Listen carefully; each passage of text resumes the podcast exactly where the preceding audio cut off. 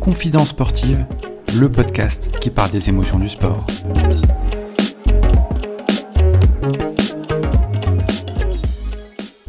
Je pense qu'on va parler de sport ce soir, mais le sport, il a plusieurs facettes. Euh, il y a le terrain et il y a les coulisses. On va peut-être pas trop parler du fait que tout le monde le sait, Paris a gagné 2-0 et le Real Madrid a perdu contre un club Moldave. Voilà, tout le monde le sait. Ça c'est fait. Voilà, désolé pour les supporters euh, du Real Madrid de rappeler ce moment douloureux d'hier soir, mais il le fallait, hein, j'estime. Pas grand monde euh, connaissent les coulisses du sport et les deux invités de ce soir, bah, Thomas et Hugo, eux, vont pouvoir justement nous en parler beaucoup plus parce qu'ils travaillent dedans au quotidien avec leur podcast. Et ben, j'aimerais bien que vous nous présentiez un petit peu euh, votre parcours et euh, bah, comment ça, enfin, vos médias. On va peut-être commencer par toi, euh, Hugo.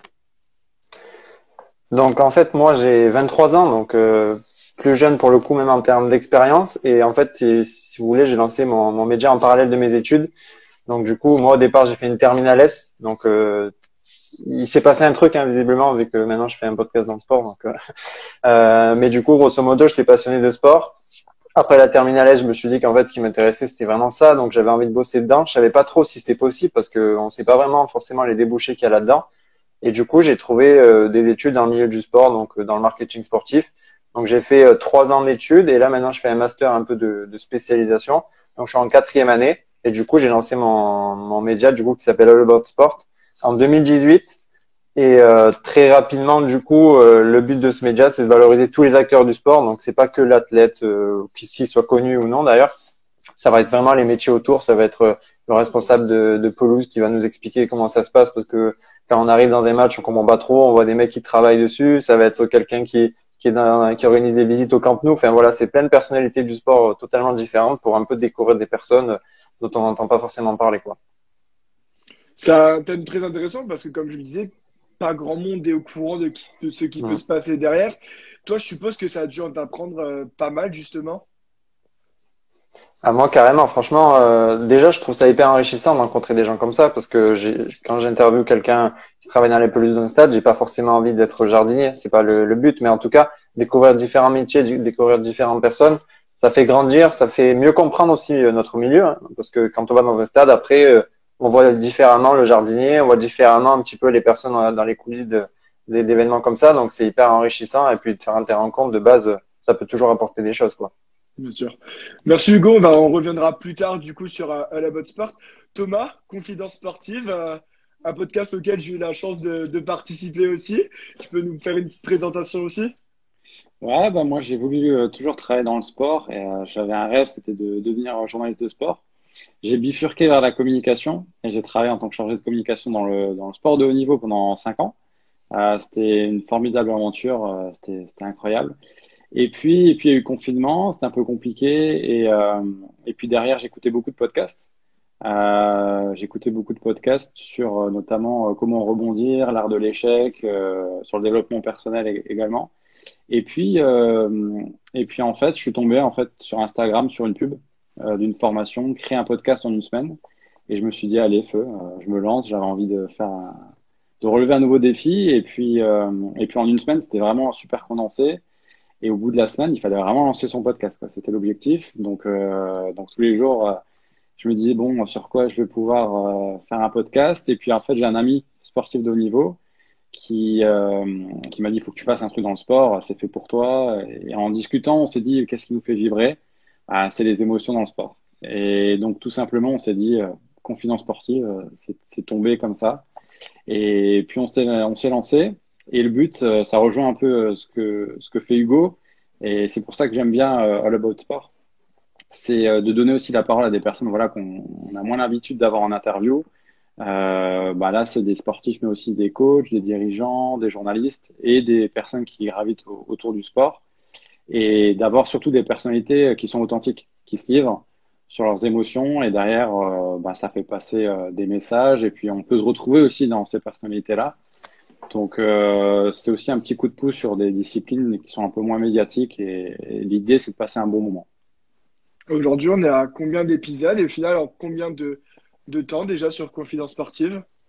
Alors sur Confidence Sportive, je, je viens de boucler hier le, le 25e épisode qui sortira la semaine prochaine, euh, qui est avec euh, l'une des basketteuses les plus capées en équipe de France. Voilà, comme ça le petit teasing est passé. Et, euh, et l'objectif, c'est de faire 50 épisodes euh, au bout d'un an. Là, je suis, euh, je suis arrivé vraiment aux, aux six mois du podcast. C'est assez, euh, c'est assez fastidieux. Enfin, il y a un épisode par semaine, donc euh, faut tenir le rythme. Il y a des fois des décalages. Et puis, euh, bah, j'ai eu la chance de t'avoir en invité. Et je te remercie encore, Lucas, parce que c'était un super épisode. J'invite les, les gens à aller, à aller l'écouter parce que c'est un exemple par rapport à, à ton parcours et ta tonalité pour arriver à, à tes fins. C'est gentil. Et, euh, et puis surtout, aller euh, regarder aussi ce que fait Hugo parce que on a beaucoup échangé et euh, je m'inspire aussi beaucoup de, de ce que fait Hugo parce qu'il est, il est très pro dans ce qu'il fait. Justement, en amont de, de la préparation de, de ce live, on avait noté justement quelques points communs entre euh, vos, votre façon de travailler, ce que vous aimez justement. Et moi, j'ai retrouvé un autre point commun aussi, c'était, mine de rien, et ben, un, un invité qui avait été Florian Gauthier pour euh, tous les deux, qui a, pas, qui a fait deux nuits avec. Alors bon, je parle de Florian Gauthier, mais évidemment que j'ai noté plein d'autres personnes, Stéphane Rosenbaum, Romuald Nguyen, euh, Manu Mayonade que voilà j'apprécie particulièrement. Euh, Qu'est-ce qu'au final on retient de toutes ces personnes, de toutes ces personnalités, euh, aussi bien atypiques qu'attachantes, que différentes les unes des autres? Voilà, qu'est-ce qui chez vous vous a marqué le plus euh, dans vos épisodes, dans la construction euh, de, de vos épisodes euh, Voilà?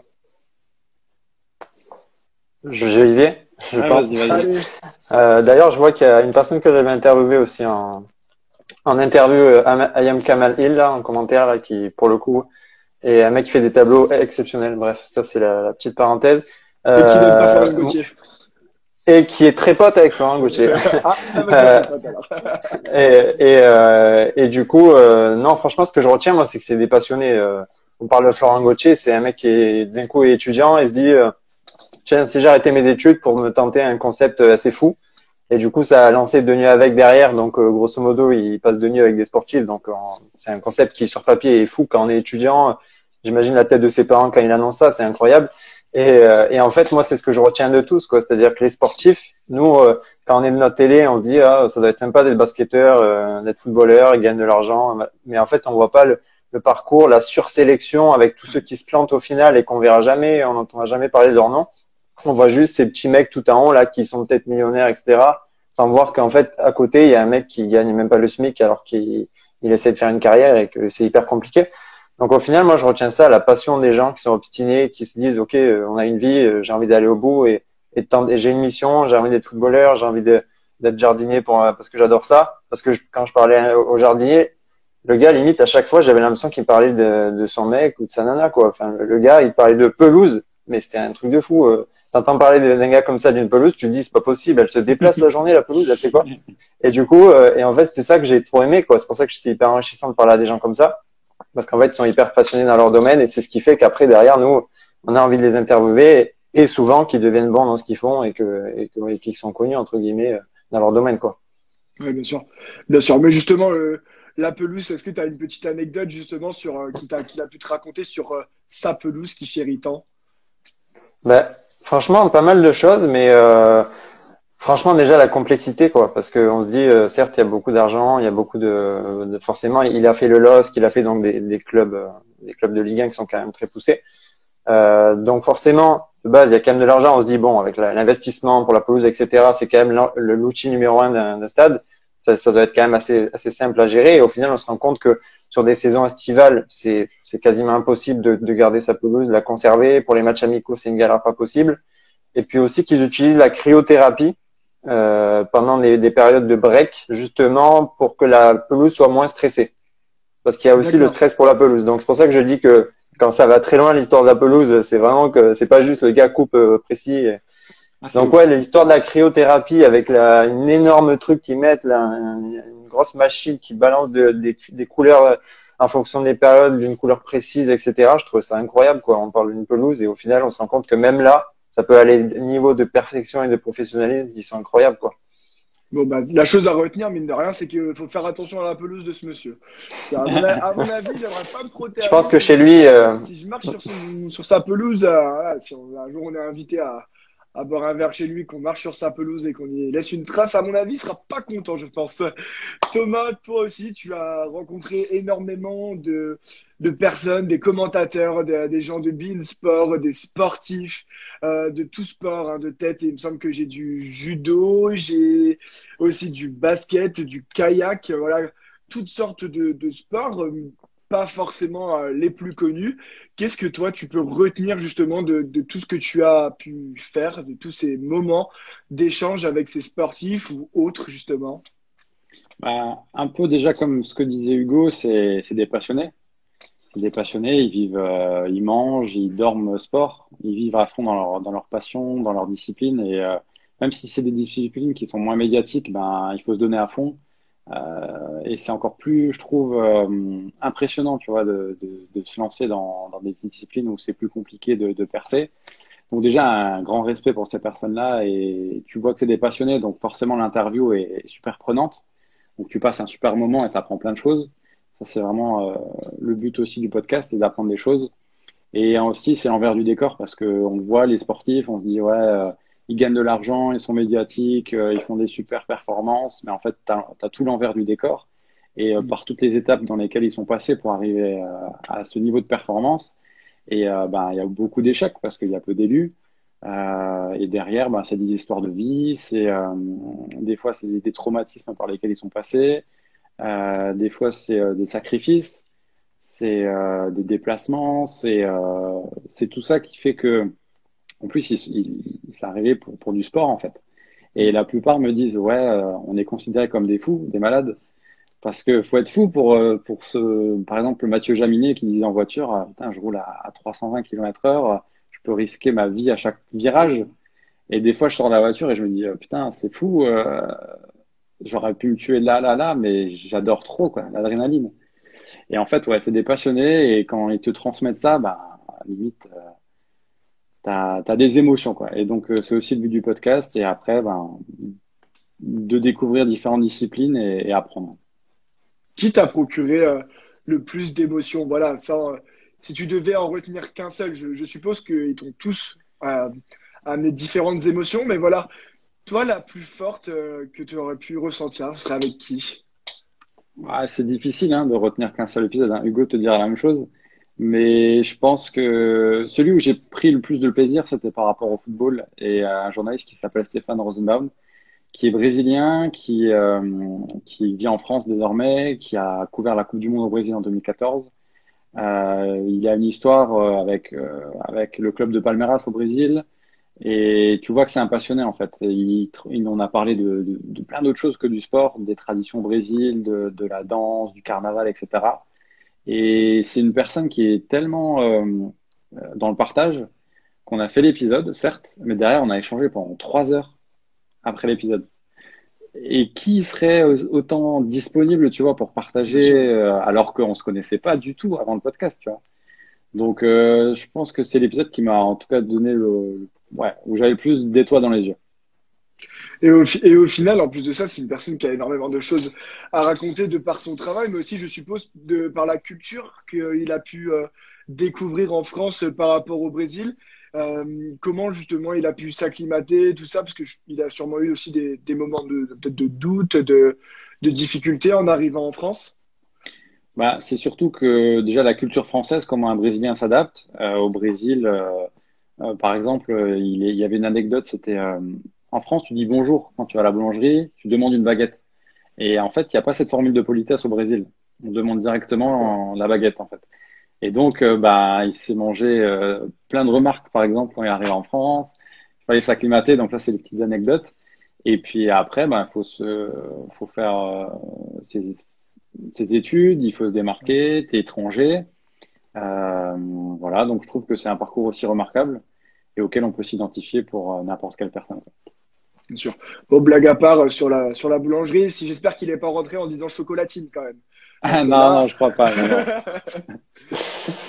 Hugo, moi, je voulais revenir avec toi sur euh, Romuald Nguyen, qui, est, qui, a, qui, est développe, qui développe le football euh, en Chine. C'est assez particulier, c'est assez commun. Il travaille donc pour la FFF, si j'ai bien compris. Est-ce que tu pourrais nous parler un, un peu de lui? Parce que moi, franchement, j'ai trouvé ça surprenant et j'ai découvert qu'en fait, la FFF avait des filiales dans d'autres pays, euh, notamment bah, du coup en Chine, en Asie, pour développer le, le foot. Ben, en fait, la, la Chine, c'est un pays qui a vraiment envie de développer le foot. C'est-à-dire que justement, le président a annoncé qu'en 2050, il voulait avoir gagné la Coupe du Monde. Donc 2050, ça paraît loin et à la fois, ça paraît très proche sur un pays qui est en Coupe du Monde euh, n'est presque jamais présent ou en tout cas pour l'instant performe pas du tout. Et on se dit qu'en plus, un pays a, qui a plus d'habitants que la France, parce que pour le coup, c'est un pays euh, voilà, qui compte en milliards d'habitants, s'il il commence à accorder de l'importance au foot, c'est qu'on est mal barré derrière. Mais, et, euh, et donc, en fait, voilà, ça, c'est Romuald Nguyen, c'était une interview hyper intéressante de quelqu'un qui a bossé dans plein de fédérations, dans plein de sports différents, donc il y a une, une vraie vision euh, football américain, etc. Donc, il y a une vraie vision quand même sur le sport. Et du coup, la FFF, maintenant, ils ont des bureaux, ils ont un autre Clairefontaine. C'est visuellement, c'est quasiment la même chose, mais en Chine, en fait. Donc, il y a des bureaux basés en Chine. Euh, et du coup, en fait, lui, il est là, il est, il est en charge d'essayer de, de, développer le, le, le, football français en Chine. Donc, si, en gros, si tu veux, la, la France apporte son savoir-faire un peu dans le foot, etc., en termes de développement.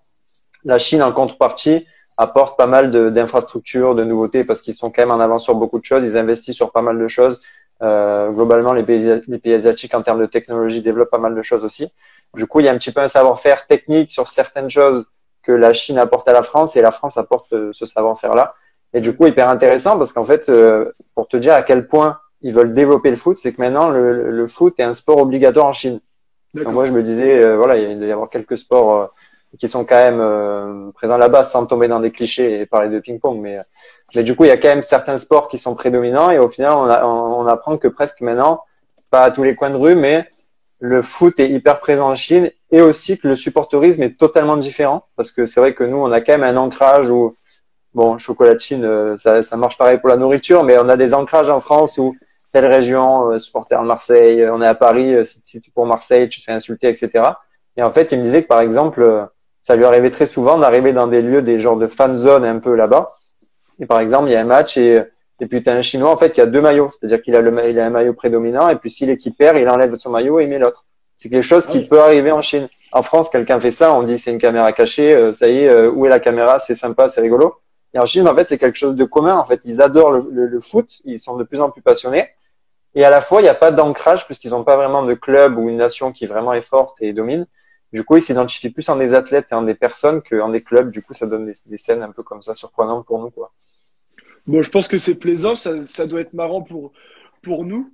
Mais moi, la question que, que j'aimerais te poser, c'est selon toi, est-ce que tu penses que euh, la France qui vient développer le football en Chine, à l'avenir, ça peut devenir peut-être euh, compliqué justement de euh, se dire bah, est-ce qu'on se créerait pas nous-mêmes nos, propres rivaux à l'avenir, donc d'ici 2050 Je pense que la France en est consciente, mais que si la France n'accepte pas ce genre de formation, les Chinois sont tellement puissants, ont tellement d'argent et ont tellement de, ressources que dans tous les cas, France ou pas, le développement de la Chine il se fera parce que quand on a un football obligatoire Là-bas, ce qu'il ce disait aussi, c'est qu'en termes de formation, ils ont appris des mauvais gestes très jeunes. Donc, ils ont, ils manquaient de compétences. Donc, les jeunes ne se développaient pas assez pour ça. Mais en réalité, euh, si Clairefontaine ne vient pas en Chine, ils arriveront quand même à, recruter des sélectionneurs, des, des, anciens footballeurs, etc. pour se structurer. Et je pense, je pense qu'ils savent pertinemment que là, c'est une opportunité pour la France d'avoir en, en, contrepartie des équipements, etc. Mais que si c'est pas eux, on sait, on sait pertinemment que la Chine se développera s'ils ont vraiment envie de le faire. Donc, euh, donc, indépendamment de la France, au final, euh, la France donne un coup de main, mais la Chine réussirait dans, dans tous les cas. Ouais, carrément. Vu qu'on parle de, de, fédération, Thomas, euh, j'aimerais bien revenir sur toi euh, avec Dominique euh, Nato, qui est le président de la Fédération française de boxe, un sport euh, un petit peu, on va dire quand même connu du grand public, mais légèrement caché des médias. Comment ce président justement aborde bah, c'est toutes ces saisons au fur et à mesure dans sa fédération bah Déjà, c'est pas facile d'avoir un président de fédération qui se livre euh, sur ce type d'interview, des podcasts ou des vidéos. Euh, déjà, c'est super rare. Et, euh, je confirme. Je, je, remercie déjà Dominique Nato d'avoir participé au podcast. Euh, il a un parcours qui est aussi remarquable par rapport à la boxe. C'est un fervent défenseur de, de sa discipline. Euh, il y a eu des coups d'éclat ces derniers temps avec les JO euh, à Rio notamment, avec Tony Oka, Estelle Mossoli, où il y a eu un, coup de projecteur aussi avec les médias, Canal+, qui, euh, qui diffusent des combats. Et derrière, bah, il y a eu un peu la retombée de, ces derniers jeux. Euh, donc en fait, c'est hum, des montagnes russes. Il faut réussir à stabiliser la, discipline qui, euh, qui mérite en fait plus de médiatisation, ça c'est sûr. Euh, qui a des valeurs euh, de dépassement de soi et c'est souvent catalogué ou catégorisé comme une discipline un peu de voyou, ce qui je trouvais très péjoratif. Alors que, bah, je défie n'importe qui d'aller sur un ring de boxe et de faire un vrai combat, c'est pas donné à tout le monde. Donc, euh, il essaie de voilà par rapport aux valeurs, à, la partie de la numérisation aussi, par rapport au digital, par rapport au combat, de développer tout ça. Et je pense que ça va prendre. Il y a 2024 qui est un enjeu fort. Donc j'espère que la boxe va prendre encore un plus grand essor entre guillemets. Et puis, euh, et puis voilà, c'est du spectacle avant tout. Et euh, quand tu regardes un combat de boxe, ben, tu te fais rarement entre guillemets chier quoi. Ouais. Donc, euh, donc voilà, c'est surtout sur les sur les points là que la boxe peut se développer un enjeu fort pour 2024, euh, notamment parce que euh, c'est en France, donc pour la fédération française, ça a un impact peut-être plus puissant. Mais tu penses que si ça avait été euh, ailleurs, ça aurait été la, même chose selon Dominique Nato ben, Je pense que 2024 est vraiment un coup de boost, quoi qu'il arrive. que ce soit en France, il y a un essor considérable. Il y a plus de médailles quand le pays organisateur, ben, justement, organise des jeux sur son propre territoire. Donc il y a une vraie euh, dynamique qui se met en place. Et que ça soit là sur un, il disait hein, que ça soit sur un autre pays, il y a une volonté quand même de développer euh, forcément la boxe, de l'ouvrir à d'autres publics, euh, d'avoir plus de femmes, plus d'enfants, plus de familles qui, qui, arrivent sur les sur les rings et dans les salles de boxe. Mais je pense que 2024, ouais, c'est vraiment le coup de boost et qu'il y aura un tournant quoi qu'il arrive. Il y aura un avant, un après. J'espère dans le bon sens en tout cas et que euh, bah, surtout ça aura un coup de boost euh, qui effacera aussi la période de Covid parce qu'on en a parlé, mais il y a eu beaucoup de pertes de licenciés. Donc il faut retrouver une stabilisation en termes de licenciés, de développer ça. Et, euh, c'est pas facile en plus avec tout ce qu'on connaît aujourd'hui. Bien sûr, bien sûr. Donc 2024, on sait que ça va nous procurer des émotions hein, dans tous les cas. Donc pour vous deux, je pense que ça va être fourni en épisode d'ici 2024, je l'espère. On a parlé de beaucoup d'émotions euh, positives, joyeuses, mais on sait très bien qu'aussi que ce soit pour vous ou pour euh, moi, les sportifs, voilà. On a aussi tous des moments de, doute, des, des difficultés qu'il faut apprendre à traverser, tout ça. Qu'est-ce que vous avez pu justement rencontrer comme, euh, comme difficulté, vous, dans la création de votre média, dans la recherche de sujets, d'interviews? Parce que voilà, créer son propre média en 2021, on le rappelle, c'est possible, mais il faut pas oublier que c'est facile. Euh, ça demande énormément d'heures de travail, que ça soit euh, Thomas, euh, Hugo moi-même avec Unfact, on travaille énormément justement pour pouvoir proposer le plus de contenu possible. Et on sait à quel point c'est compliqué. On a envie de vous donner envie justement de vous aussi vous lancer, tout en sachant qu'il faut énormément travailler Messieurs, quelles difficultés avez-vous réellement rencontrées? Bah déjà, je pense que quand on, lance ça, en fait, c'est Thomas l'a dit, en fait, c'est un projet, c'est un truc qui nous plaît, mais on se rend pas compte de toutes les entre guillemets les compétences et petites compétences. C'est-à-dire qu'il y a la compétence globale, par exemple, faire une interview. Mais faire une interview, ça veut dire euh, comment on démarche, comment je vais parler euh, au gars qui est en charge de la fédération de, boxe, comment je le contacte cette personne, comment je sais qui c'est, comment j'ai les idées, préparer les questions, le jour J, le montage, etc. en fait, c'est plein de choses qu'on connaît pas forcément. Euh, c'est pas parce qu'on est en communication qu'on sait faire un montage vidéo, qu'on sait gérer le, son, le micro.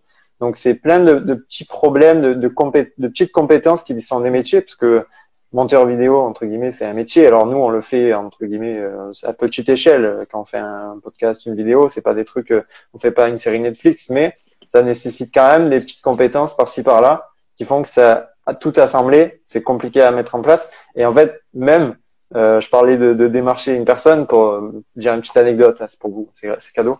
Ah. Euh, ma toute première interview en visio, donc en vidéo, je contacte une personne, donc Cyril Dumoulin, gardien de handball que vous connaissez peut-être tous les deux.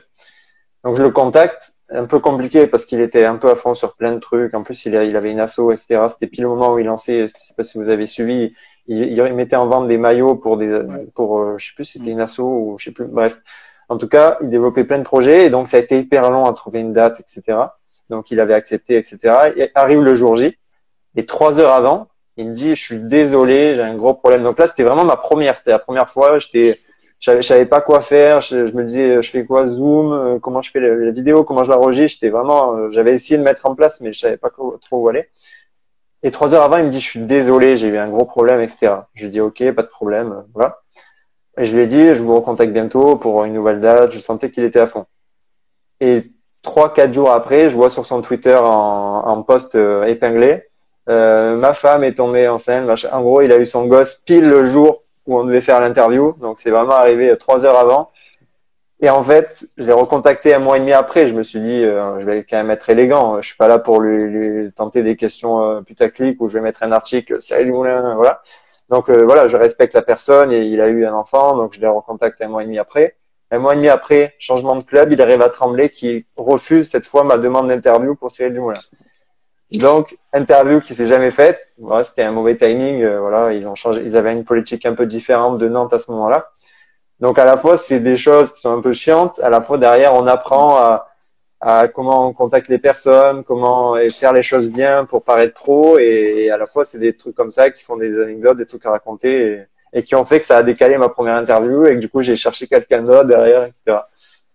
Eh ben, ça fait, ça fait une sacrée euh, anecdote. J'en ai une belle aussi à, à vous raconter, mais d'abord, je suis sûr que Thomas en a une euh, aussi croustillante à, à nous raconter. Bah, j'ai eu aussi quelques moments de, de doute ou de galère. Tu as des personnes qui te disent oui, au final, euh, c'est non. Euh, où j'ai eu des bugs techniques, où la personne, bah, j'utilise Zencaster pour l'enregistrement sur ordinateur en visioconférence. Et des personnes qui me disent ouais, avec mon, navigateur, ça passe pas. Donc, faut trouver une solution. Donc, tu stresses. Donc, au final, tu fais par Zoom. Par Zoom, ça bug un petit peu. Donc, au final, pendant les raccords, il faut que tu sois nickel. Ou la personne euh, va parler, elle a un micro. Donc, tu dis, le son va passer hyper bien, mais euh, le micro va frotter un peu contre la chemise ou contre ah le t-shirt. Et là, tu te dis, aïe, aïe, aïe, aïe, pourquoi tu fais ça? Et tu peux pas couper la personne parce qu'elle est lancée en plus. Donc, euh, c'est des petites choses comme ça, mais que tu arrives à rattraper. C'est des, des petites choses qui te font un peu stresser, mais ça va. Au final, c'est pas grand chose. Euh, j'ai eu des personnes qui. J'ai fait un épisode aussi euh, où je me suis pas senti super à l'aise et la personne non plus. Et, et au final, euh, j'ai jamais publié l'épisode parce que la personne m'a envoyé un message. Elle me dit Je sens pas en fait euh, que l'épisode soit publié. Est-ce que ça te dérange si. Euh, je dis Non, non, il n'y a pas de souci, il n'y a pas de souci. Donc c'est des petites choses comme ça où bah, faut en fait c'est des impondérables. Il faut juger et puis, euh, puis retrouver entre guillemets euh, l'élan. Et, euh, et puis voilà, c'est surtout des choses comme ça ou ouais, des petites choses comme ça. Moi, je pense que le plus gros bug que j'ai eu, c'était j'étais à Dunkerque. C'était une des premières fois que j'allais à, Dunkerque.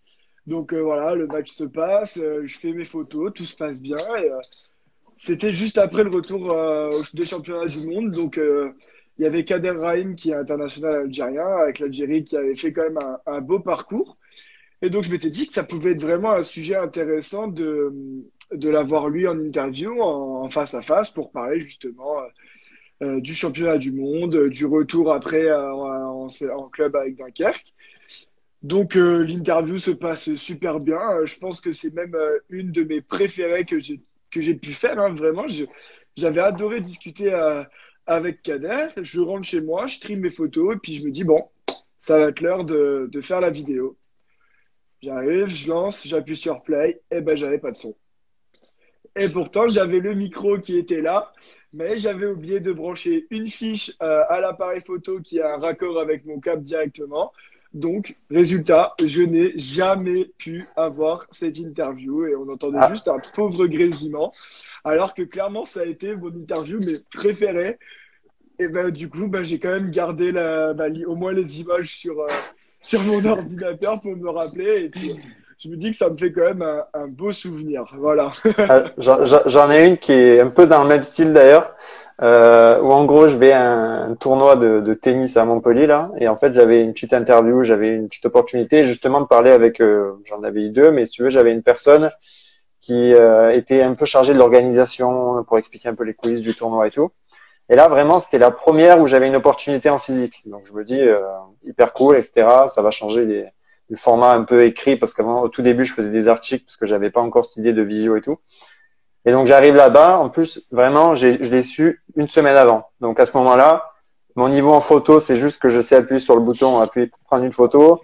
Euh, micro, tu me parles de micro-cravate, je te dis c'est quoi le lien entre les deux? Enfin vraiment, j'étais à zéro. Et donc j'arrive là-bas, j'ai trouvé un pote qui m'a prêté un, appareil photo, mais euh, voilà mon niveau de compétence en photo. Un trépied que je savais à peine déplier. J'arrive sur le jour J j'ai pris sur Amazon un micro-cravate à 10 balles euh, ou même moins, enfin vraiment le truc où tu sais, tu l'as dans un petit carton, tu l'ouvres et il est déjà en train de pendre, à euh, enrouler et tout. Et donc si tu veux, j'arrive, je, le branche, je mets mon micro-cravate, je mets mon trépied, machin, et puis je tourne, je regarde un peu de tous les côtés parce que je savais pas de quel côté à l'arrivée. Tu sais, c'est l'aréna de Montpellier, donc c'est assez grand et tout. Et derrière, si tu veux, il y avait des gens en train de jouer au ping-pong. Donc tu dis en termes de son, le micro-cravate, si tu l'as pas, c'est terminé, bye bye, on oublie l'interview. Et donc j'arrive, tu sais, en, en tournant et tout. À un moment, donc j'avais déjà mon micro-cravate branché là, parce que je me disais au moins, je suis sûr. Et à un moment, le trépied est en train de tomber. Tu sais, le temps que je me retourne, j'ai dû faire un mauvais geste. Et je vois le trépied avec l'appareil de mon pote qui coûtait au moins 500 balles, qui est en train de tomber. Et donc moi, je commence à plonger un peu, tu vois, pour rattraper le trépied et l'appareil. Et donc j'y arrive, je le rattrape je le remets droit. Et là, d'un coup, je regarde mon. J'avais vu que ça, quand mon micro-cravate était un peu tombé et tout. Et là, je regarde par terre, je le vois nulle part. Je vois qu'un qu'un câble, tu sais, qui était lié à mon, mon, appareil là. Et je vois plus le micro-cravate, tu vois, qui était là. Je me dis, c'est pas possible. Je, je, regarde partout par terre et tout. Et au final, je l'ai jamais retrouvé. Et le soir même, je vois qu'en fait, il restait que la griffe, c'est-à-dire que le câble était tombé. Et j'ai pas pensé à regarder accroché ici sur mon t-shirt, c'est-à-dire que le câble au micro-cravate était tombé. Donc je me dis, attends, il y a le câble par terre. Je vois plus la boule du micro-cravate, tu vois, pour enregistrer le son. Et en fait, le truc, et vu que c'était une pince assez forte, tu vois, ça a arraché le câble, mais ça a laissé le micro du micro-cravate ici. Et en fait, vu qu'il était assez haut, je l'ai pas vu parce qu'il y avait plus de clap, tu vois, j'ai pas réfléchi. Et j'ai vraiment vu ça huit heures après, tu vois, limite en enlevant mon t-shirt pour aller me doucher, tu sais, je me disais, ah, mais il est là en fait. Donc, tu veux, j'ai jamais pris l'interview parce que en fait, euh, j'ai filmé de principe pour respecter la nana et de dire, euh, je te respecte, on va la faire, t'es venu pour ça, donc on l'a fait. Mais avec, il y avait des bruits de ping-pong derrière, euh, on entendait plus la balle que sa voix, quoi, tu vois ça devait être un peu compliqué justement. Ouais. Ah, mais les, problèmes, les problèmes de micro, euh, c'est moi c'est c'est ce qui m'énerve le plus. Je suis pas doué non plus dans tout ce ah qui est vidéo, tout ça. Et, le pire c'est que étant donné que je suis complètement tête en l'air, des fois je perds mon matériel. Donc c'est pareil, la petite griffe une fois je l'ai perdu et je me suis retrouvé avec le micro qui sortait juste comme ça du t-shirt et du coup il se baladait là. Et c'était une galère. Ah ouais, vraiment, c'était magnifique. Très pro. ah, mais c'est au même. Mais c'est des anecdotes qui derrière nous permettent d'améliorer aussi euh, les interviews, etc. Ah, c'est clair. Bien sûr. des moments de stress, mais derrière c'est des compétences comme disait Hugo, où derrière c'est pas facile, mais il faut savoir gérer le stress et rebondir. Quoi. Et ça permet de ne plus justement refaire ces, ces mêmes erreurs après euh, au, fur, au, fur, et à mesure. Hein. Je, suis, je, je, suis totalement d'accord. Une dernière anecdote, c'était en photo cette fois. Euh, j'ai le miroir qui a bougé euh, dans l'intérieur de l'appareil photo. Oh non. donc en fait, j'avais une grande trace lumineuse sur les photos. je crois que c'est la première fois que, une des premières fois que j'allais à Saint-Amand-les-Eaux, euh, donc pareil dans le nord de la France. Et une des premières fois et tout, donc bah, la chargée de communication qui me demande si je pourrais lui fournir des photos à la fin du match. Moi, j'arrive super fier au début du match. Je dis bah bien sûr, pas de souci. Je, voilà, je donnerai des photos. Ah ben c'était pas possible. Donc au final, bah, c'était match à huis clos. Bah, j'étais le seul spectateur. Donc j'étais assis tranquillement en, tribune. je regardais à droite, à gauche, j'avais l'appareil sur les genoux et puis bah, impossible de, de pouvoir travailler. Quoi. Donc euh, c'était vraiment horrible. et ça m'a coûté justement après bah, un appareil un petit peu plus cher et du matériel et des frais qui n'étaient pas prévus.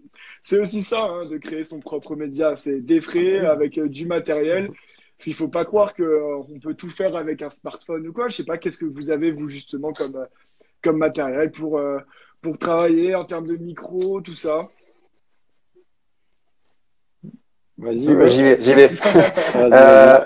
Ben, déjà, en tout cas, tu vois, tu, tu dis que c'est clair qu'il faut s'équiper. Par contre, vu que la thématique, c'est quand même créer son propre média, faut quand même dire qu'avec un smartphone, on a quand même un bel outil Ouais. parce qu'on s'en rend pas forcément compte parce que les gens se disent directement, ah, tiens, j'ai envie de faire, je sais pas, des, de la face cam ou j'ai envie de me lancer une, une chaîne YouTube.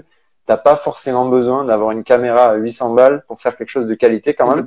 Parce, parce que c'est vrai que, et puis toi, t'es photographe, je pense que tu peux quand même témoigner que avec un smartphone, avec un iPhone qui est plutôt pas mal en photo et tout, il y a quand même des youtubeurs qu'on suit peut-être au quotidien ou des gens qui font de la vidéo Mm. qui, quand même, ont longtemps utilisé leur smartphone. Donc déjà, voilà, pour ceux qui ont l'envie de se lancer, qui aiment les interviews ou, d'autres formats qui n'ont rien à voir, il y a quand même pas besoin d'avoir un investissement fou au départ pour euh, faire quelque chose de, correct ou de qualité. Après, moi, voilà, euh, ça fait euh, depuis octobre 2018 que j'ai lancé le média, pas forcément au départ en contenu vidéo comme ça, etc. Après, là, sur les trois ans, forcément, en termes de structure, bah, j'ai pris un micro, j'ai des lumières là, j'en ai une qui me, est sur moi d'ailleurs. Mais et encore une fois, il y a quand même un matos de vrai niveau, pro, etc.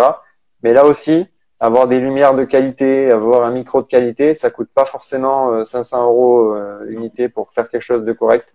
Il y a quand même des lumières aujourd'hui qui coûtent euh, 80 balles pour avoir deux grosses lumières euh, sur un trépied pas mal, pas mal, etc. Donc euh, ouais, moi aujourd'hui, en fait, quand je fais des, interviews, j'ai deux, lumières, si tu veux, qui sont, en- voilà, j'en ai qu'une parce que je vais pas forcément sortir les deux. Ça, ça, là, pour le coup, ça sert pas forcément à grand chose, mais en tout cas, j'ai deux lumières, j'ai un petit micro euh, que j'ai pas là, merde, j'allais illustrer euh, très rapidement. Mais, euh, mais j'ai un micro, tu sais, euh, HN, je sais pas si tu vois, c'est un Ouais. petit micro qui est avec une boule qui enregistre pour enregistrer le son, mais euh, mais en termes de structure, voilà, ça dépasse pas forcément ça. Et au final, moi, je fais beaucoup d'interviews euh, en visio aujourd'hui, parce que c'est en termes de temps et d'argent, euh, je peux pas forcément, sachant que les gens sont pas forcément disponibles le week-end. Et quand tu travailles euh, la semaine, etc., tu peux pas forcément trouver le timing et le lieu aussi, parce que le lieu c'est un autre sujet. Mais euh, mais du coup, euh, ça me suffit. Et au final, je me rends compte qu'avoir deux lumières, avoir un smartphone, si possible, un appareil photo, une caméra, on peut, et un micro correct, on peut quand même directement faire un contenu qui est pas mal euh, en essayant d'apprendre sur YouTube, etc. YouTube, c'est pareil, c'est un autre sujet, mais on peut apprendre euh, tellement de trucs différents, notamment la photo d'ailleurs, euh, euh, avec une plateforme gratuite. quoi. C'est quand même incroyable aujourd'hui tout ce qu'on peut faire. Bien sûr. Et YouTube, je pense que c'est même son- ça va devenir possible probablement un média un peu d'avenir, hein, parce que voilà, on te retrouve toi Hugo avec euh, la Bot Sport, moi j'ai des vidéos aussi euh, avec avec Unfact et euh, on voit qu'aujourd'hui tout le monde peut proposer son contenu sur YouTube. J'encourage pas tout le monde à aller sur YouTube et à faire des vidéos sur YouTube parce qu'évidemment qu'il faut quand même un certain travail, il faut essayer de trouver quelque chose de avec de, de la qualité et tout ça. Mais en tout cas, voilà, le, le message que j'ai vraiment envie de faire passer, c'est que tout est possible à partir du moment où on se donne les moyens de vouloir le faire et de vouloir réussir. Et je pense que c'est une vérité qui, qui s'est appliquée à, à vous deux, justement. Dites-moi si je me trompe, mais euh, c'est avec Ah non, beaucoup de détermination que qu'on y arrive. Voilà, moi, j'ai créé du coup bah, mon propre site internet euh, en, en 2018 sur l'actualité euh, sur le hand. Je pensais euh, jamais de la vie que en 2021 et à l'aube de 2022, euh, il serait encore présent et bah, il est toujours présent. Et puis bah voilà, petit à petit, bah, on essaye d'apporter des nouveautés. Et c'est justement là où je vais venir un petit peu vous cueillir parce que j'aime bien avoir un peu euh, des petites euh, nouveautés, de savoir ce qui se prépare. Alors qu'est-ce que vous pouvez nous dire sur la suite de, vos deux médias?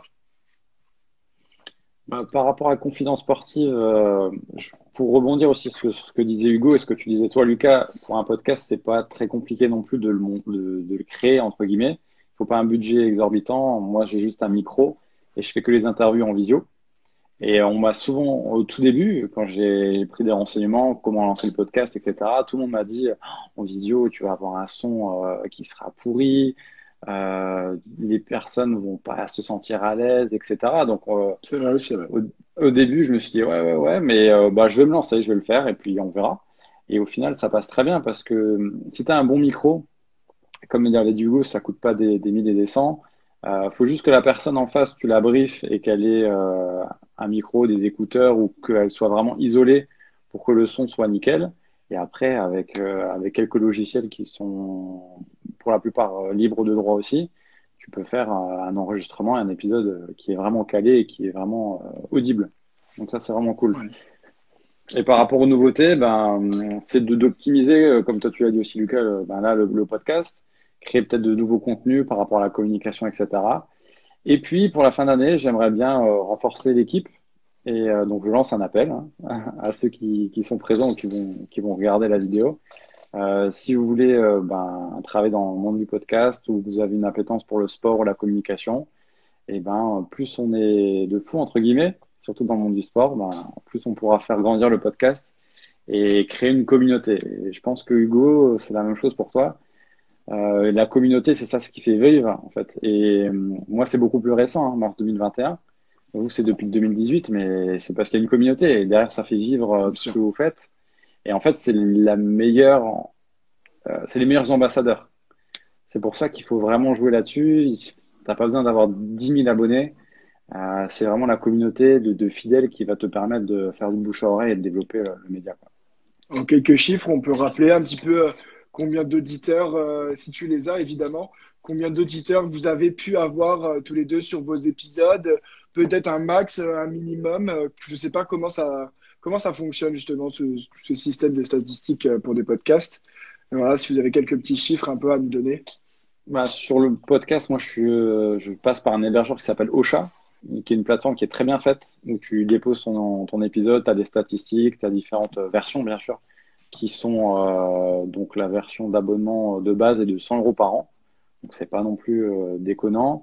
Euh, où tu as des stats. Le plus faible épisode, entre guillemets, c'est 100, 500, 100 à 150 écoutes. Et derrière, j'ai des, j'ai des pics jusqu'à. non, non, même pas, même pas. Et en fait, il n'y a pas toutes les stats. C'est un peu faussé aussi parce que tu as d'autres plateformes qui sont pas répertoriées par rapport à, par rapport à l'hébergeur. Donc c'est un chiffre qui reste à, voilà, relativiser. Et sur un gros pic, euh, je suis entre 800 et 1000 écoutes. Et ça, euh, franchement, je m'y attendais absolument pas. Hugo, toi, je sais pas comment tu fonctionnes du coup en termes d'hébergement. Est-ce que tu peux avoir euh, accès aussi à tes statistiques? Euh, alors moi j'héberge sur Encore, qui pour le coup lui est gratuit parce qu'en fait moi euh, j'héberge que sur Spotify plus ou moins, parce qu'ils sont partenaires avec Spotify. Donc j'ai quelques chiffres, je pense que peut-être pas aussi poussé que toi. Euh, je pense qu'en termes d'auditeurs, je suis très proche de toi. Mm. Quantitativement, je fais pas plus. Je suis grosso modo sur cette tranche-là. Sur YouTube, je fais moins. Euh, YouTube, c'est une plateforme aussi difficile et pour revenir sur le sujet d'avant, euh, après voilà, tout est difficile, euh, c'est aussi normal, c'est le jeu. Il y a une vidéo toutes les, euh, il y a 15 vidéos par seconde, euh, enfin voilà, même beaucoup plus qui sortent. Donc c'est compliqué de. Et après à la fois, c'est ce qui est hyper intéressant aussi, c'est ce process-là. Si aujourd'hui on avait un million d'abonnés, ça serait presque dommage quoi. Mais ouais, je pense qu'en termes de sur Spotify, enfin moi c'est que Spotify, mais en termes d'audit, je suis à peu près comme toi. Et YouTube moins, je crois que j'ai fait entre 100 et 500 et quelques vues par vidéo. Et après, ça c'est pareil, c'est et c'est une discussion que j'ai eu il y a pas longtemps avec euh, quelqu'un qui a une chaîne YouTube aussi. C'est qu'on se rend pas compte quand on crée un podcast parce qu'on se dit c'est cool, je vais créer du contenu, etc. Mais il y a tellement de contenu aujourd'hui qu'en fait, il y a savoir-faire. Enfin, savoir-faire, c'est un truc qu'on développe à mesure, les leçons, la vidéo, etc. Et à faire savoir. Et faire savoir, je pense que ça demande autant, voire plus ben, de travail que savoir-faire parce que tu peux faire la meilleure vidéo du monde en soi, demain, je mets un podcast euh, avec le Brésilien que tu as fait, j'ai oublié son nom, sur euh, une chaîne YouTube à un million d'abonnés. La vidéo, elle va peut-être trop percer, elle va faire ça, elle va faire un million de vues, euh, avec plein de commentaires qui vont dire excellent ce podcast.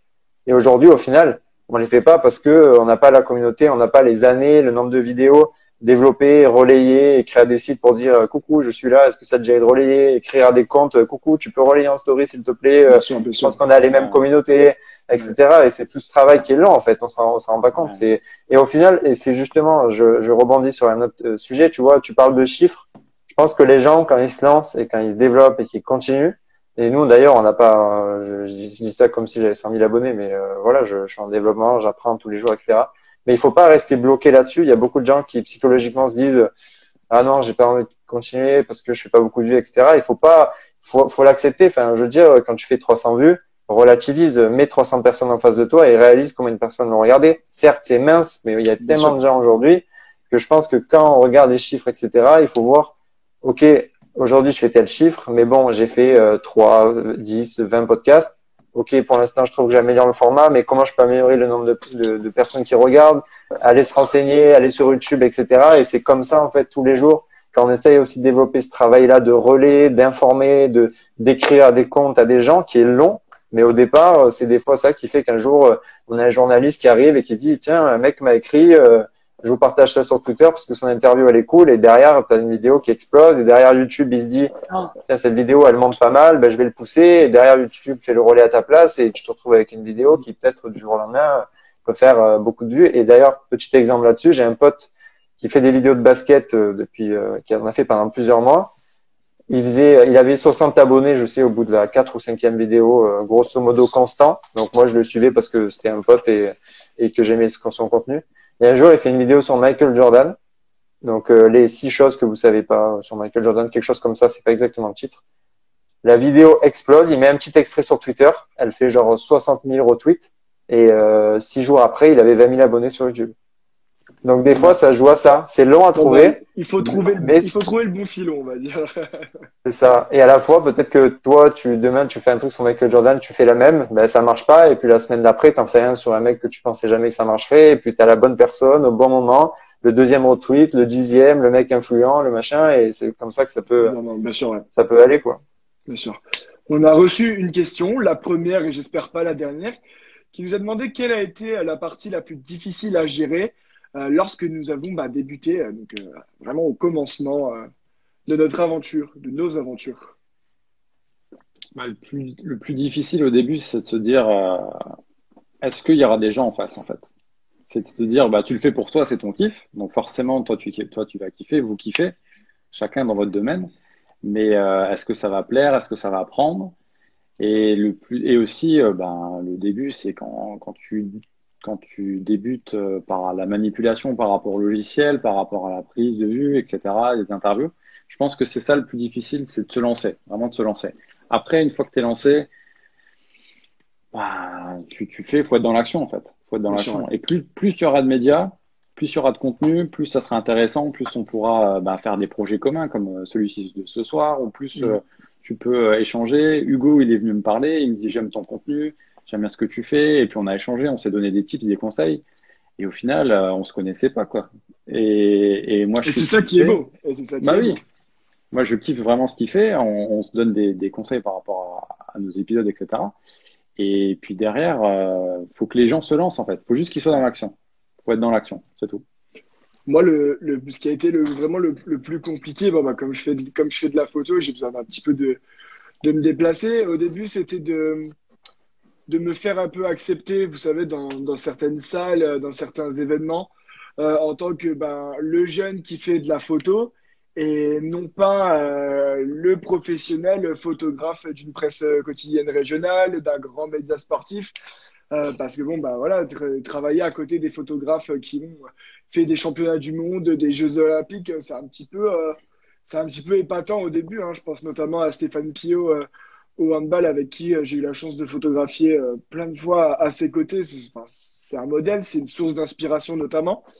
Mais ça pour moi, ça a été ça le plus compliqué, ça a été de, de se faire accepter par le monde en fait euh, du sport.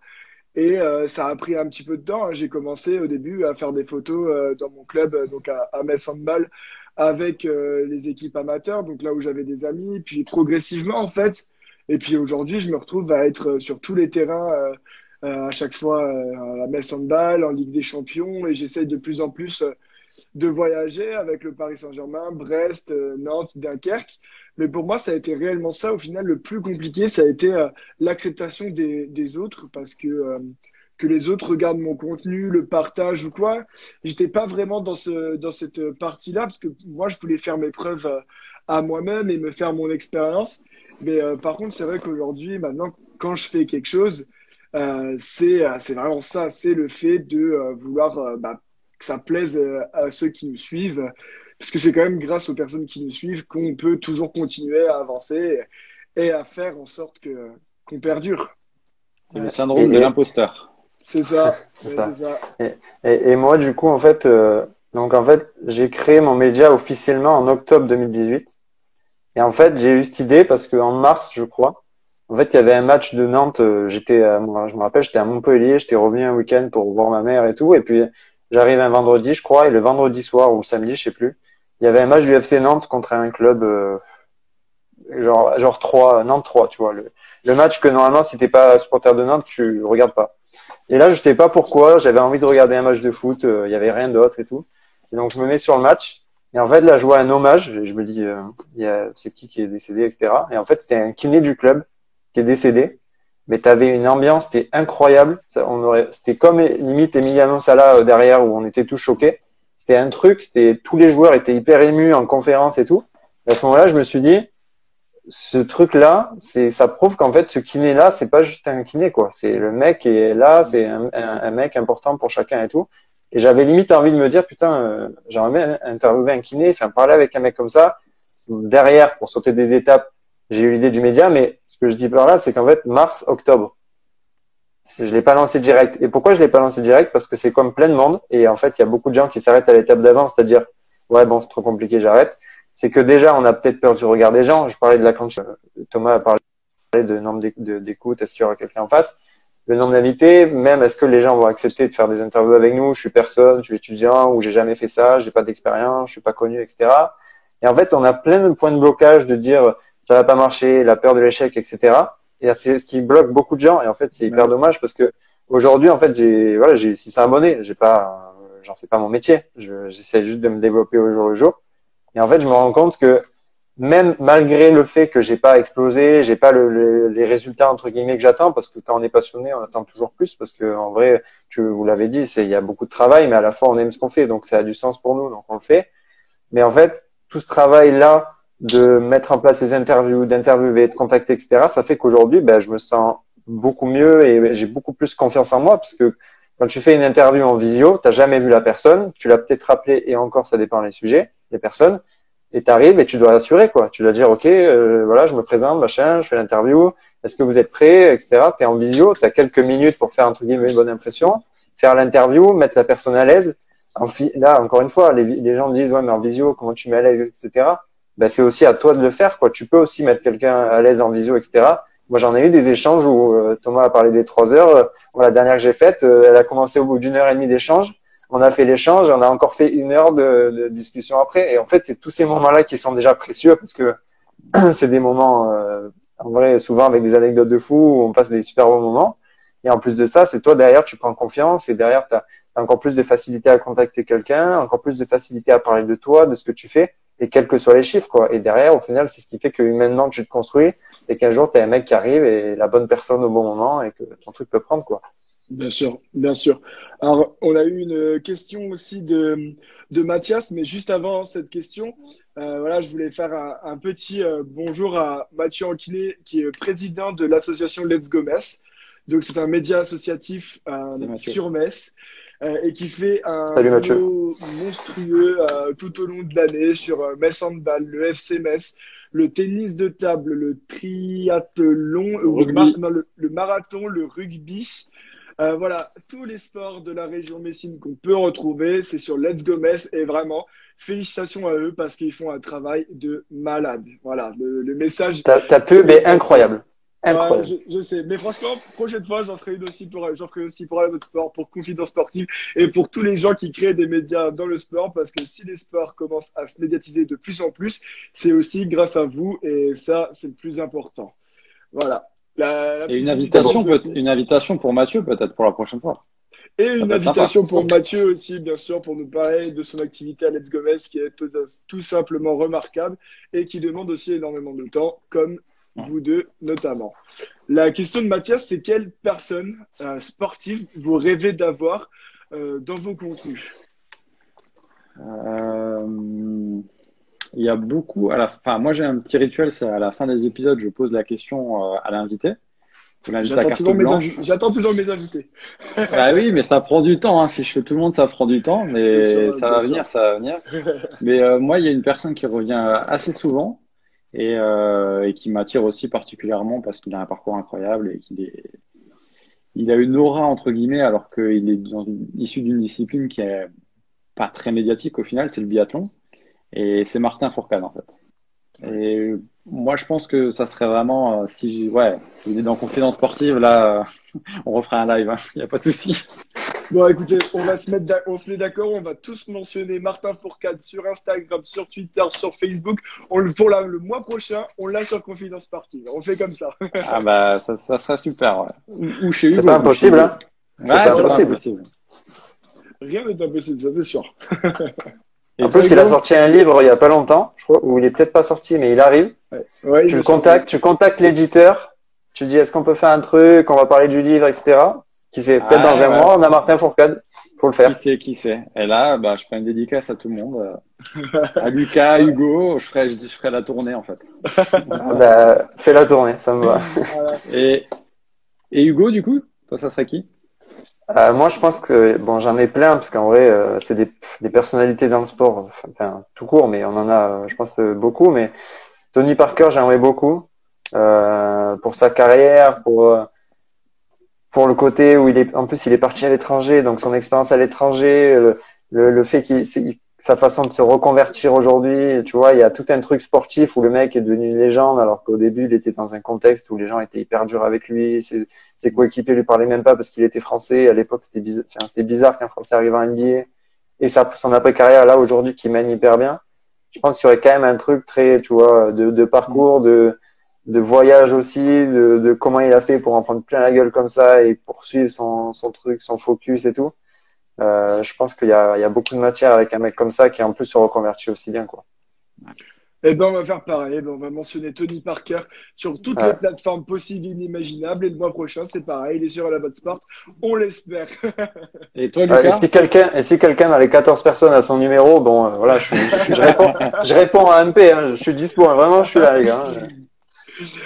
Euh, ben moi, c'est euh, moi, ce serait euh, déjà parce qu'il a une carrière qui a été remarquable, qui est c'est- un des sportifs les plus titrés, mais aussi c'est une personne qui eh ben, même pas, mais euh, Ah. au moins t'as le bon sport et t'as la bonne et t'as la bonne équipe. Mais Ah. aujourd'hui, aujourd'hui, il est. Bah, je vais vous donner des indices là. Thierry, Thierry, Thierry. Ah, j'ai même pas eu le temps de. Euh, frérot, frérot, attends, attends. On sait que tu es fan, on sait que tu es fan. Voilà, Ah. Ah, je savais pas, moi, je savais pas, j'avais pas l'info. préféré. Voilà, évidemment, c'est mon, c'est mon joueur préféré. C'était euh, mon joueur euh, préféré et euh, je pense que euh, de l'interviewer déjà d'une part pour sa carrière, pour tout ce qu'il a pu faire euh, dans le handball, pour moi, ça serait juste magique de pouvoir l'interviewer, mais aussi pour un, sentiment, on va dire, comment dire, un sentiment personnel parce que voilà, c'est c'est mon idée. Moi, je les regarde. Avant, j'étais gardien de but quand j'étais encore un handballeur à peu près potable. J'étais gardien de but et après, bon, bah, c'est parti à la dérive. hein. Mais euh, du coup, voilà, ça a été mon modèle pendant des années et des années. J'ai eu de la chance de le rencontrer plusieurs fois. J'ai travaillé avec lui aussi. Mais jamais on s'est dit, bah, enfin, je me suis dit surtout, je vais essayer de lui demander pour une interview. Ça m'est jamais traversé l'esprit. Mais voilà, c'est quelqu'un que j'admire énormément et avec qui bah, j'aimerais énormément pouvoir euh, faire euh, une interview avec lui. C'est drôle parce qu'on on a cité trois, quelques, trois personnes introverties, voire timides. Ah ouais, euh, c'est ah, c'est trois sportifs assez. euh, Dans, la, dans la timidité, euh, moi qui je, connais- bah, je connais surtout Thierry, mais c'est vrai que Thierry, Thierry Omeyer est une personne très très timide, mais euh, abordable. Voilà, timide mais abordable. On peut discuter quand même assez facilement avec lui. Mais c'est sûr que c'est pas le- la personne qu'on qu'on verra euh, s'agiter. Extravagante, ouais. Voilà. bah, pareil pour les trois, ouais. Voilà. Et je passe Par un, contre, Par je contre, passe on un entend. bonjour à, à El Calvo, qui est mon, mon collègue sur les stages Ah, de. J'ai cru qu'il allait dire je passais un bonjour à Thierry. Je passe un bonjour aussi à Thierry. Eh, salut Thierry. J'espère que ta carrière se passe bien. Par contre, Lucas, avec tout ce que tu es en train de nous dire, c'est toi qui as le contact le, le plus, le plus approché pour faire l'interview au final. Entre toi, moi et Hugo. Donc c'est toi qui as la pression au final. Ça veut dire quoi? Ça veut dire que j'ai un défi dans les prochains mois? Le, le premier qui fait le sien. Ok, le, le premier qui fait de ça, ça marche. Allez, c'est. Je, suis- je suis mal barre, je pense. Il faut pas désespérer. Non, non, Non, la non. cote est faible, la cote est faible. On a une question aussi de Colline. Euh, Thomas, tu penses que tu dis émotion combien de fois par podcast? Waouh. Quelqu'un qui a Euh, écouté tes podcasts, hein, je pense. hein. ouais, je pense, je pense. Bah écoute, Colline, je sais pas, mais il y a le mot émotion dans pas mal de questions déjà. Euh, l'invité le dit assez souvent, mais il faudrait que je compte. Il faudrait Ouais, que bah, j'écoute ça. un épisode que je me Colline, si tu veux compter toi-même, et reviens vers nous, comme ça on a l'info. Mais, mais ouais, pas mal de fois. Après, bah, c'est, c'est, c'est le sujet du podcast, donc forcément. Si vous avez d'autres questions, n'hésitez pas, c'est le moment. Ça fait une heure déjà que qu'on est en live. On a, on a parlé d'énormément de, sujets. On va attendre encore quelques petits instants avant de vous de donner le mot de la fin à Thomas et, et à Hugo. En attendant, si vous avez des petites questions, n'hésitez pas, vraiment, n'hésitez pas à ah, profiter. Petit crash Hugo, il fait, tomber son, téléphone, il fait tomber son téléphone. Ça, c'est des choses qui arrivent, on l'a dit. Hein, c'est des choses qui arrivent. C'est le live, les aléas du live. C'est le live. Moi, j'ai acheté une petite mais, mais le live marche très bien là. Ah oui, ah, oui parfait. Très, bien, très, très bien. Faut le préciser. Hein. Moi, j'ai acheté une ring light pour faire comme les TikTokers, sauf que j'en suis pas du tout un. Mais au moins, j'ai pu mettre mon téléphone. Moi, j'ai une question pour toi, Lucas. Ah, allez. Ouf, ouf.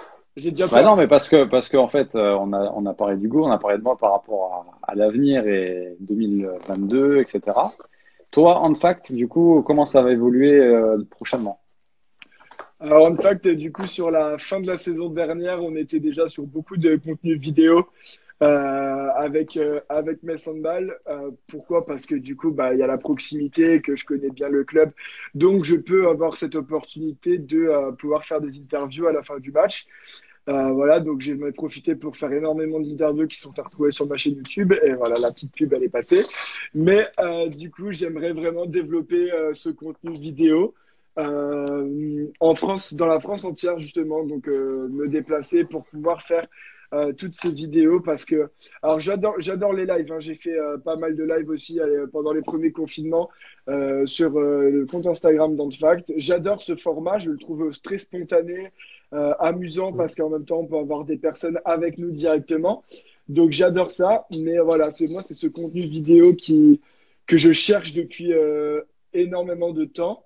Et je pense que ça vient de la du fait que voilà je vais devenir journaliste à l'avenir et que euh, voilà, c'est la télé, c'est le média qui où j'ai le plus d'accroche avec euh, avec ce média. Donc voilà, donc je pense énormément de, vidéos. Et euh, petite nouveauté aussi, j'ai un ami qui est sur Nantes et qui va couvrir en photo de temps en temps les matchs du HBC Nantes les matchs des Neptunes de Nantes. Et donc, on aura un compte rendu par match aussi euh, des Neptunes et du HBC Nantes. Voilà, parce qu'il faut savoir qu'en fact, c'est un média qui traite de l'actualité sportive, euh, de l'actualité de handball, pardon. Mais je préfère être à l'endroit précis pour, être, pour couvrir le match en apportant mes photos, ma vision de ce que j'ai pu voir moi, que de me fier à ce que j'ai pu voir à la télé. Euh, voilà, c'est c'est un peu la ligne directive que j'ai voulu prendre, c'est de ne pas faire comme tout le monde et de pouvoir couvrir uniquement les matchs que, euh, où je peux avoir accès. Voilà, après l'équipe de France et les gros gros événements, c'est encore autre chose, mais pour les matchs de championnat, c'est là où on peut euh, avoir accès. Donc euh, évidemment, si pareil, si dans les 13 personnes, il y a des gens qui sont intéressés pour écrire et qui sont autres que sur Metz, et eh ben c'est avec plaisir que je peux peut-être vous accueillir ou qu'on peut discuter. Beau programme en tout cas. Voilà, ouais, il va y avoir du travail.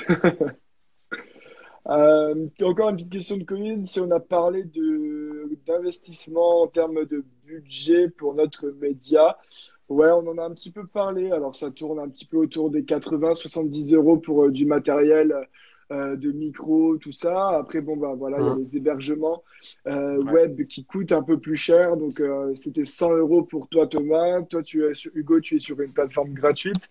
moi, pour fact je suis à 45 euros par an pour le site internet. Après, bon, bah, comme je fais de la photo, il y a tout, y a tout le matériel photo.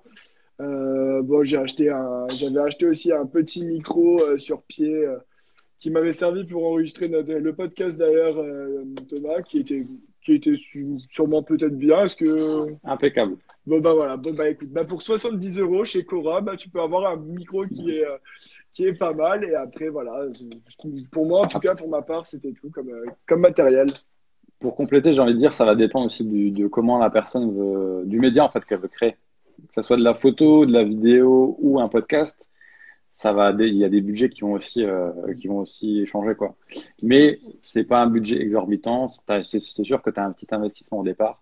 Mais après euh, c'est surtout la volonté et le travail qui, va faire la différence en fait. C'est ça ouais. Et puis surtout que encore une fois je parlais de YouTube. YouTube tu tapes euh, les meilleurs micros avec les meilleurs rapports qualité-prix grosso modo des micros on peut en trouver de, 5 balles à, 2000 balles quoi. Après ça dépend ton budget initial, ça dépend ton objectif parce qu'il y a des micros qui, euh, comme tu, tu as là, qui sont plus des, bon, ça dépend. Il y a plein de types de micros. Il y en a qui sont omnidirectionnels, il y en a qui prennent une zone précise, il y en a qui prennent plus l'ambiance. Et ça, c'est pareil, c'est juste à creuser, à se renseigner. Aujourd'hui, gratuitement, on a, on a accès à ces informations-là. Mais grosso modo, moi, ouais, mon micro, je l'avais payé, je crois, 80 euros aussi. Mes lumières, à peu près pareil. Et encore une fois, voilà, c'était dispatché sur un anniversaire, un truc. Mm. Donc au final, euh, et encore une fois, le, smartphone euh, en équivalent en fonction de ce qu'on fait, euh, qui peut largement faire des choses. Donc au final, c'est un peu, la, je crois que c'est un peu la, la, conclusion, sans faire de conclusion, mais de tout ce qu'on dit depuis tout à l'heure, c'est que quand on a envie de faire quelque chose, faut pas se poser sans question, faut juste le lancer. Au début, on peut pas forcément, quand on fait une interview ou autre, avoir un résultat comme Canal Plus quand ils vont interviewer Thierry avec triple caméra, machin, parce qu'ils ont une équipe de régie de 10 personnes. Au début, tu as peut-être une caméra, donc il y a qu'un plan au début, ton plan, il va peut-être pas être fou parce que t'as pas vu, il y avait la fenêtre derrière et en fait, tu aurais dû le mettre de l'autre côté. C'est tout un apprentissage, mais au final, avec une caméra, avec des trucs qu'on a même au quotidien, on peut faire des choses. Et après, quand on, quand on se développe, on apprend, etc. On fait du montage, la qualité est mieux. On prend un micro à, à 40, à 60, puis peut-être à 80 euros. Le son est de mieux en mieux, etc. Et au final, c'est crescendo comme ça. Les youtubeurs Aujourd'hui, quand des millions d'abonnés, ils n'ont pas du tout commencé avec une équipe derrière, avec euh, les gens aujourd'hui, vu que YouTube en plus devient de plus en plus pro, euh, avec des régies, des projets de tournage et tout, on se dit mais c'est impossible. Et en fait, au final, c'est à toi de te dire ok, qu'est-ce que j'aime faire, qu'est-ce que j'ai envie de faire, est-ce que ça me plaît vraiment? Si ça me plaît, j'y vais. Et puis j'ai aucune excuse à pas pouvoir y arriver. En fait, c'est juste à moi de lancer le truc et d'allumer la caméra. Et en plus, euh, pour tout ce qui est site web, en l'occurrence moi sur Unfact, comme je disais, je paye 45 euros par mois. Après, euh, par an, pardon. Après, on a euh, tout ce qui est des plugins externes, des extensions pour pouvoir améliorer sur une partie graphique. Voilà, qui est euh, qui n'est pas obligatoire. Donc pour de, la pour de la presse écrite, on peut s'en sortir assez facilement avec 45 euros ou faire par blog wordpress.fr directement sur le ah. site. Hey, deuxième chute. J'avais 203. et, et par WordPress directement en blog qui est totalement gratuit. Donc pour de la pour de la presse écrite, pour des blogs, euh, pour tout ça, c'est euh, c'est pas cher, c'est faisable et c'est voilà c'est c'est réalisable vraiment pour euh, pour tout le monde. Le plus important après c'est voilà le contenu, c'est ce que tu proposes, hein, mais tout tout tout tout tout est possible. On a eu deux petites questions. Alors qu'est-ce qui vous motive au quotidien? Et il n'y a pas des semaines où vous vous dites non cette semaine j'ai la flemme. Ah, c'est des bonnes questions, c'est des bonnes questions. C'est vrai. Joker hein, sur celle de la flemme, Joker. euh... Bah non, si, si, si, on a la flemme des fois. on est des êtres humains. Totalement. Ouais. Totalement. Bah, je, je, dirais, faut avoir. Euh, moi, par rapport au podcast, des fois, j'ai la flemme, mais euh, il faut avoir des épisodes d'avance. Alors, on va me dire c'est tricher, mais si tu as quelqu'un qui te met, euh, qui te la met à l'envers et qui peut pas être là, et je me suis retrouvé une ou deux fois dans ces situations-là, et en fait, tu te dis, ouais, j'ai un rythme d'un épisode par semaine, là, j'ai personne. Euh, dans trois jours, il faut que je fasse euh, la publication d'annonce de l'épisode. Comment je vais faire? Et j'ai pas envie de bâcler, euh, de prendre quelqu'un au pif, et, etc. Donc, donc en fait, tu peux décaler ta flemme ou l'utiliser quand tu as un peu d'avance. C'est ça. Et ça, il faut être organisé pour ça. C'est ça, c'est ça. C'est pour ça que moi, quand j'ai la flemme, ça part tout le temps en cacahuète parce que je suis pas organisé, j'ai un peu de mal avec ça. bah, et au final, tu vois, tu dis que c'est triché, mais encore une fois, hein, regarde des gros podcasteurs, regarde des gros youtubeurs souvent ils font des, des, des, parties comme ça où ils vont faire plein de tournages. Et après c'est en post prod et petit à petit ils vont publier parce que c'est pas humain. Même euh, d'arriver le lundi et se dire ok euh, samedi je serai interview ça veut dire qu'il faut que tu trouves la personne qu'elle te plante pas au dernier moment que tu fasses la post prod aussi derrière à, tout organiser que tu prépares tes trucs sur les réseaux sociaux. Donc au final c'est c'est même pas tricher. Et, et du coup pour répondre à, à ce qui me à ce qui nous motive moi personnellement en tout cas euh, justement cette histoire de kiné au départ etc moi, ce que j'ai envie déjà, c'est de me dire que peut-être un jour, j'aurai suffisamment développé de trucs pour arriver et peut-être avoir un mec qui m'écrive, mec, j'ai vu ta vidéo sur ce truc, euh, ça m'a donné trop envie de devenir jardinier, ça tu vois, susciter des vocations, avoir un truc à me dire, ok, ces interviews, je les fais, j'adore, mais j'ai envie que derrière, il y a des mecs qui disent, putain, lui, euh, cette interview-là, tu vois, t'as déjà un truc et, et ça m'a, pas, ça m'a donné envie de faire un truc, ça m'a donné envie de m'intéresser à ce métier, ça m'a donné envie de, je j'osais plus faire un truc, ça m'a donné envie de me, lancer. Tu vois, moi, c'est vraiment un truc euh, à me dire, j'ai envie d'être utile. Quoi. C'est, je le fais pas, je le fais pour moi, j'adore, mais je le fais aussi pour les autres. Et qu'un jour, il y a des gens qui me disent, putain, ta vidéo, elle m'a impacté, quoi. Tu vois. Moi, ce qui me motive aussi euh, au quotidien, c'est, euh, c'est voilà, c'est, d'avoir un but précis, c'est de vouloir vraiment aller au bout de ses rêves, de ses objectifs. Et c'est ce que je parlais beaucoup dans dans l'épisode avec, avec Thomas, c'est qu'aujourd'hui, ce n'est pas forcément des objectifs auxquels je voudrais accomplir. C'est surtout des rêves là où j'ai envie d'aller. Voilà, je pense qu'on a tous un but dans la vie et voilà, c'est se donner les moyens, les moyens toujours de travailler pour, euh, pour pouvoir y, y accéder. Et après, moi, ce qui me motive aussi, c'est énormément les, les retours d'autres personnes. Quand, quand, par exemple, je fais des belles photos, ça arrive que je fasse des photos qui ressemblent à rien, qui soient pas très belles au niveau des couleurs, de plein de choses. Mais quand on nous dit, quand on me dit, bah voilà, bah t'as fait des super photos ou ton article il est top, ça donne encore plus envie de continuer et ça c'est une source de motivation. Alors quand vous nous félicitez, quand les gens nous félicitent pour euh, pour quelque chose qu'on a fait, peut-être que eux ils se rendent pas compte, mais pour nous ça fait beaucoup et ça nous encourage énormément à, à, à continuer et les, les, messages négatifs aussi hein, euh, nous permettent d'avancer et de continuer. Hein. Moi, quand si on me dit que mon article il a, ben, il a été nul, bah, c'est qu'il a été nul et que bah prochaine fois il faudra faire mieux. Et c'est ça aussi qui, qui peut nous motiver, c'est aussi la remise en question, c'est de toujours se dire bah mmh. ok bah ça c'était bien, les gens ils ont bien aimé, mais moi je préférerais que toucher plus de monde, j'aimerais bien encore que ça soit plus plus plus. Et en fait c'est ça, c'est toujours plus plus plus. Et moi pour conclure par rapport à ce que vous avez dit, c'est un mix des deux. Plus, euh, j'adore les histoires en fait. Donc, euh, j'adore écouter des histoires, j'adore écouter des personnes qui ont des, histoires à raconter, qui sont authentiques et qui font découvrir leur discipline, leur parcours, etc. Et d'arriver à retranscrire tout ça dans un épisode, euh, déjà, moi, je prends un plaisir et un kiff de fou pendant l'enregistrement. Et j'ai eu la chance que Hugo n'a pas encore eu, c'est d'avoir des retours de personnes qui m'ont dit ouais j'ai découvert ce sport grâce à l'épisode, je me suis intéressé à ça, donc là, déjà, c'est un truc de dingue parce que tu te dis que tu sers à quelque chose, enfin, que tu apportes déjà ta petite pierre à l'édifice. J'ai des invités qui m'ont dit, euh, ouais, j'ai fait une introspection de fou sur moi, euh, ça m'a fait euh, réfléchir sur ce que j'ai fait, sur des émotions que j'avais plus en tête depuis des années. Donc là aussi, tu te dis, ouais, t'as quand même, euh, t'as bien bossé, t'as as gagné une partie de ce que tu voulais faire. Et puis, et puis derrière, des personnes qui, qui te disent, ouais, c'est bien ce que tu fais, quoi. Mm. Alors que il euh, y en a plein qui me posaient la question aussi, ouais, mais euh, tu gagnes pas d'argent, c'est pas monétisé. Ah, mais c'est pas le but en fait. C'est vraiment le kiff. Et puis derrière, quand tu as des retours comme ça, ça tout l'heure du monde. Ouais. Bah, ça, la question de est-ce qu'on gagne de l'argent, est-ce qu'on n'en gagne pas, est-ce que c'est monétisé, ça, je pense que c'est une des questions que.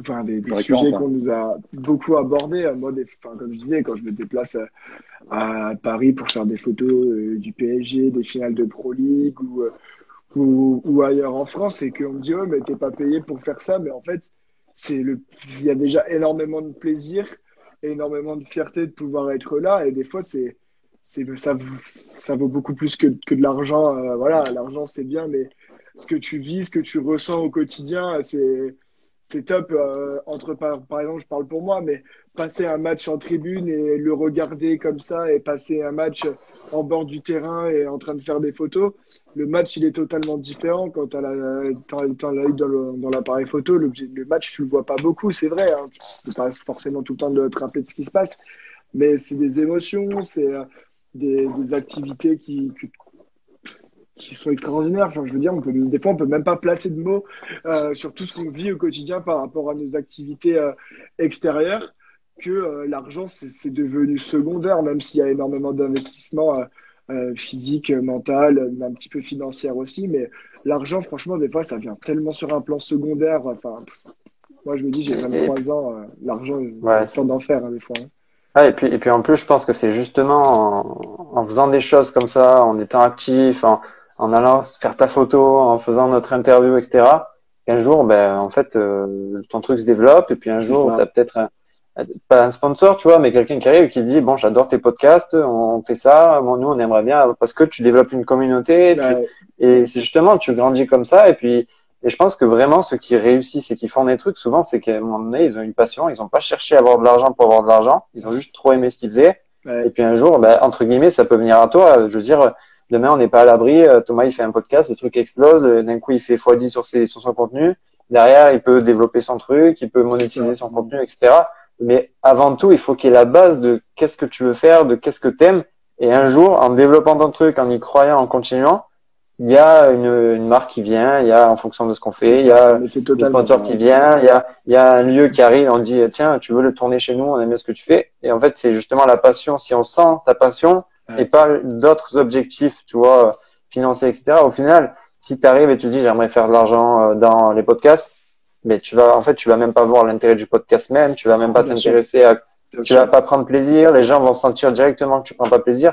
En fait, tu rentres dans un cercle, au final, tu gagnes rien et peut-être qu'un jour, tous les trois, on va peut-être gagner notre vie euh, en complément de revenus en faisant ce qu'on fait. On n'en sait rien. Si on continue, si on y croit, si on croit dur comme terre à ce format, euh, il y, a, il y a des possibilités. Il y a des gens qui vivent de ça aujourd'hui. Donc euh, après, c'est à nous de pas lâcher, d'avoir l'opportunité à un moment et, et puis de la, la saisir. C'est ça. D'avoir, d'avoir sur son CV euh, ah un média, son propre média. Moi, j'ai vu le regard des gens qui ont changé lors des entretiens d'embauche que j'ai passés pour, pour un job. Ou, avant, bah, là, quand tu parles du podcast, même si les gens s'intéressent pas au sport, eh ben, ils vont me poser des questions sur le podcast. Et alors que le milieu, le secteur d'activité n'a rien à voir. et c'est là qu'on peut se démarquer des autres et valoriser nos compétences. Et au final, euh, ben, ça nous J'ai une anecdote là-dessus, moi. J'ai une vraie anecdote là-dessus. Ah, bah alors, allez, c'est parti. bon, sans me détailler énormément, mais en gros, j'arrive en troisième année d'études. J'ai un stage à faire, euh, grosso modo, de six mois je me dis, euh, j'ai quelques rêves, on parlait des rêves, euh, travailler dans mon club de foot préféré, etc. Moi, c'était mon rêve à moi à ce moment-là. Je voulais faire un stage dans un, club de foot. C'est compliqué. On me dit toujours, il y a du piston, c'est impossible. Et je me dis, ok, j'ai ce club-là. Je vais le dire parce que là, il y en a qui disent, attends, pourquoi il veut pas dire son club? Je, je, suis supporter de, de l'OL, Lyon. Ceux qui aiment pas Jean-Michel Aulas, c'est pas grave, on peut être copains quand même. et, et du coup, je me dis, OK, j'ai un site internet, j'ai une plateforme, un truc où je fais du contenu. Faut que je le mette en valeur. Donc, j'arrive, mon CV, je me dis, je vais faire un article, je mets en date de publication, la date de création de Lyon, etc. J'essaie de faire un truc, un CV avec mon maillot de l'OL. J'essaie de faire un truc un peu créatif, un peu différenciant. Et surtout, ma candidature, c'est vraiment à 80%, voire plus, mon média. C'est-à-dire que je suis pas allé dire, j'ai fait telle formation, euh, j'ai fait tel stage et tout. C'est vraiment mon média. C'est, c'est que ma candidature, c'était, voilà, j'aimerais travailler dans la com. J'ai euh, fait du montage vidéo parce que j'ai fait ça. Je me suis intéressé au son, à développer ça parce que j'ai fait ça. J'ai utilisé Photoshop parce que ben, tu fais ta miniature, tu fais ton visuel, tu fais ton truc. Bref, j'ai listé ce truc, mais lié à mon média. Et en fait, le stage, il y a, donc je prépare ma candidature et puis quelques jours après, une, une euh, candidature tombe de l'OL. Parce que j'avais demandé toutes les personnes possibles en ami, en relation LinkedIn, tout ce que tu veux. C'était tous mes frères alors que voilà. Et, et, et justement, la, la, candidature tombe. Et là, je vois écrit euh, bac plus 4 ou bac plus 5. Je crois que c'était soit la, les, je crois que c'était les deux qui étaient écrits ou que bac plus 5, je sais plus exactement. Moi, j'étais en bac plus 3, donc à ce moment-là, en fait, euh, il y a ceux qui vont se dire, oh merde, bon, ben tant pis. Mm. Ceux qui se disent, ben vas-y, je l'attends quand même. Qu'est-ce qui m'empêche de... Et donc, je candidate et, euh, et j'écris directement au mec qui a posté ça, c'est-à-dire directeur marketing de l'OL. Alors que tout le monde écrivait sur un mail, contact, etc. Moi aussi, j'ai jamais eu de réponse je contacte ce mec de l'OL en direct et il me dit ah j'aime bien quand même ta candidature et tout. Euh, est-ce que t'es, est-ce que c'est possible qu'on s'appelle ou qu'on se voit, etc. Moi j'étais à Montpellier donc on s'est vu en visio. Le truc devait durer un quart d'heure, il a duré genre une heure et demie. Et en fait j'allais être pris. Il y a eu des complexités sur les dates, etc. J'ai pas pu le faire parce qu'il y avait ces histoires où si tu veux euh, je devais faire, je devais commencer en mars, lui c'était en janvier. Bref, lui voulait tout faire pour me prendre. Il a demandé à l'école de modifier les dates et tout. Mais la conclusion de ça, c'était, il y avait 160 personnes. J'étais en troisième année. Mon truc, je parlais absolument pas de mes études, je parlais absolument pas de mon parcours pro, même s'il était faible, mais comme tous les, gens en 3, 4 ou 5e année. Et au final, c'était moi qui voulais, quoi. Ça veut dire que la passion, tout ce qu'on fait à côté, en dehors d'être un truc qui nous fait kiffer, en dehors d'être un truc qui peut nous faire des projets pro, c'est un truc qui nous développe nos compétences et qui nous crédibilise énormément derrière sur nos opportunités d'emploi, de projets, etc. Donc au final, faites des choses, vous y perdrez rien, sauf personnellement gagner plein d'expérience et au final, comme un, parcours pro en plus. quoi. Et si sur les 12 personnes qui nous écoutent, euh, il y en a qui veulent devenir journalistes, sportifs, pas sportifs, hein, voilà, peu importe. Je vais vous dire quelque chose qu'un de mes profs à la fac m'a dit. Un prof que j'appréciais pas du tout, un prof qui s'amusait à, vraiment à, vraiment me rentrer dedans parce que je parlais que de sport alors que lui-même euh, était un passionné de sport. Mais il m'a dit fais du journalisme avant de devenir journaliste parce que le journalisme ne s'apprend pas sur les bancs de l'école. Et ben à partir de ce moment où ce prof m'a dit ça, je me suis dit qu'il fallait clairement que je crée quelque chose pour me démarquer des autres, premièrement, et en plus de ça, pour pouvoir faire une expérience professionnelle avant d'être dans le monde professionnel, parce que c'est là où qu'on va pouvoir se démarquer et qu'on va peut-être avoir plus de chances d'obtenir des, des, postes, des stages, des, des contrats, euh, voilà, toutes ces sortes-là. C'est ça qui va nous permettre plus tard de pouvoir avancer et c'est pas forcément que ces études. C'est voilà, on a voulu énormément nous dire les études, les études, les études. Oui, les études, c'est important, mais vos expériences, c'est pas à négliger non plus parce que bah, sans ça, bah, quand on arrive dans un, notre premier jour de travail, c'est même si tu as signé un contrat avec c'est écrit journaliste, ton premier jour de travail, si tu n'as jamais fait de journalisme de ta vie, bah, le premier jour de travail, tu ne seras pas journaliste il va falloir travailler longtemps, longtemps, longtemps, longtemps. Et ça, c'est pour, je pense, pour énormément de domaines pas. Et si tu es maçon, mais que tu n'as jamais monté un mur, et eh ben, tu pas maçon. Si tu es peintre, mais que tu n'as jamais fait de peinture, et eh ben, tu pas maçon non, t'es pas peintre non plus. Et ben, moi, c'est ce que je. maçon non plus. Et t'es pas maçon non plus, ouais. Ben, moi, c'est ce que je la, la citation, au début, je la comprenais plus, là. Hein, mais... vrai, ça a perdu de son sens quand je me suis parlé de peintre et de maçon, mais c'est vrai, mais au final, on en. Non, mais c'est vrai, c'est vrai. On en rejoint au truc que si nos expériences, c'est ce qui va après à nous amener sur, euh, sur notre métier. C'est très important de pouvoir travailler euh, à côté. Aujourd'hui, c'est les compétences vraiment. Et je pense qu'il y a eu un tournant aussi avec le, la période de Covid et de confinement. Et il y a plein de personnes qui, qui ont voulu changer d'activité, etc. C'est, on n'a qu'une vie, il faut kiffer. Il faut faire un truc qu'on kiffe, quoi. Et là, on est tous les trois ce soir sur le live. On est trois passionnés de ce qu'on fait, et trois passionnés de sport. Et il faut, voilà, faut se lancer. Faut plus, plus il y aura de médias, mieux ce sera n'importe quel média, ce que vous kiffez. Mais, euh, mais ouais, allez-y à fond. Voilà. Mais venez pas faire sur du hand. Hein. Je suis. En vrai, j'aurai trop de concurrence, ça va pas être drôle. Allez embêter Thomas. Ou des partenariats, des partenariats. Rejoignez Handfact. Voilà, venez écrire euh, pour, euh, pour moi sur Handfact, ce sera avec grand plaisir. Le message de la fin, les amis, qu'est-ce que vous avez à, à rajouter après encore bah, déjà toutes ces belles paroles qu'on vient d'avoir, mais pour aller encore plus encourager euh, toutes ces personnes qui vont qui ont vu le live, qui sont sur le live et qui vont pouvoir regarder euh, cette vidéo plus tard en Instagram TV si vous vous souhaitez la remettre après sur vos épisodes sur YouTube voilà parce qu'on sait que la vidéo là sera jamais perdue. Qu'est-ce que vous souhaitez dire comme mot de la fin? Allez Hugo. Moi, ok. Bah, franchement, moi, ça, je pense que ça va rejoindre un peu euh, tout ce qu'on a pu dire depuis le départ et même tout ce que j'ai pu dire même précédemment. Mais mais je pense qu'il faut pas du tout se poser de questions quand on lance quelque chose, quel que soit notre âge, qu'on soit hyper jeune ou au contraire qu'on commence à se dire attends, euh, à mon âge, je vais vraiment faire euh, une interview. Euh, non, enfin, tu vois, il faut se mettre aucune barrière. Je pense, il faut juste faire ce qu'on aime.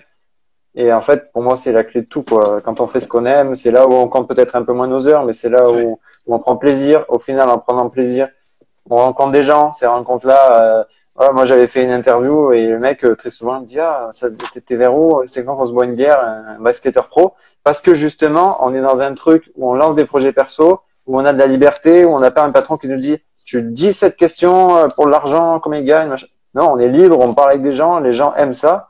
Et du coup, je pense que quand on a cette liberté-là de pouvoir monter un projet où justement on peut être nous-mêmes, c'est là où on construit des relations, c'est là où il nous arrive des trucs incroyables aussi, hein, parce que je veux dire, euh, des fois, tu fais une interview et d'un coup, le gars, euh, il est pas loin de chez toi. D'un coup, tu le vois et puis d'un coup, tu, enfin, tu, tu finis dans des trucs où tu as des souvenirs incroyables. Et au final, les, les souvenirs, c'est le seul truc qu'on peut pas acheter. Donc, pour moi, c'est vraiment lancez-vous, faites ce que vous aimez et vous posez pas du tout de questions. Et le regard des autres, on s'en tape. On n'a vraiment pas le temps pour se poser ce genre de questions. Faut y aller, faut kiffer. Et puis vraiment, le reste, c'est secondaire, quoi. Thomas? Moi, je dirais 4 points. Je dirais, euh, ben, ce que. c'est structuré, lui. Hein. Alors, sommaire. Euh, non, non, mais, je dis, mais ça rejoint Hugo, hein, ça rejoint Hugo. Ben, je suis plus vieux que vous, hein. Moi, c'est comme ça, c'est la sagesse. J'ai plus de cheveux, j'ai plus de cheveux, hein, C'est un corpus, hein. C'est un corpus, hein. Ah, mais je dirais, je dirais, ouais, faut se lancer, comme l'a dit Hugo, il l'a très bien dit, euh, de pas avoir peur de regard des autres. C'est du travail, c'est tout ce qu'on a déjà dit pendant, pendant la vidéo là, pendant le live parce que sans travail, ben, tu, tu arrives rien en fait. Hein, c'est comme ça. Euh, Qu'est-ce que je voulais dire d'autre? Euh, Je sais même plus. Ah, il a son plan, mais par contre, il a plus ses idées. je l'ai plus. Non, mais en fait, c'est ouais, se lancer, se lancer, ne pas avoir peur des autres. Voilà, euh, kiff- kiffer. Et puis aussi, euh, ah oui, et puis aussi et surtout, euh, soutenez les personnes que vous suivez. Euh, nous, on a des abonnés, que ce soit sur les réseaux sociaux, sur euh, les plateformes d'écoute, euh, etc. Mais c'est super important en fait pour faire grandir la communauté et de promouvoir en fait le podcast, nos vidéos, tout ce qu'on fait. C'est un commentaire, une petite réaction, une note aussi sur, sur les plateformes parce que c'est super important. On vous dit pas ça pour vous faire chier, hein.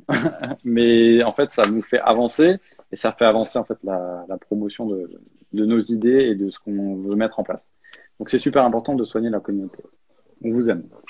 Bah voilà, ben moi je vais finir avec euh, une citation d'un artiste que, que j'affectionne. Oh là là. Alors, on a les Ah. quatre plans. Et ben non, on a les- Euh, Ah, je crois que je la connais, la citation. Je la- je la connais, je crois. Vas-y. Alors, c'est euh, pour peindre, il faut être maçon. Ça, j'apprécie. chantant. Non, c'est euh, une citation qui dit Ils ont dit que la limite c'est le ciel. En résumé, eh ben, il ne faut pas se fixer de limite.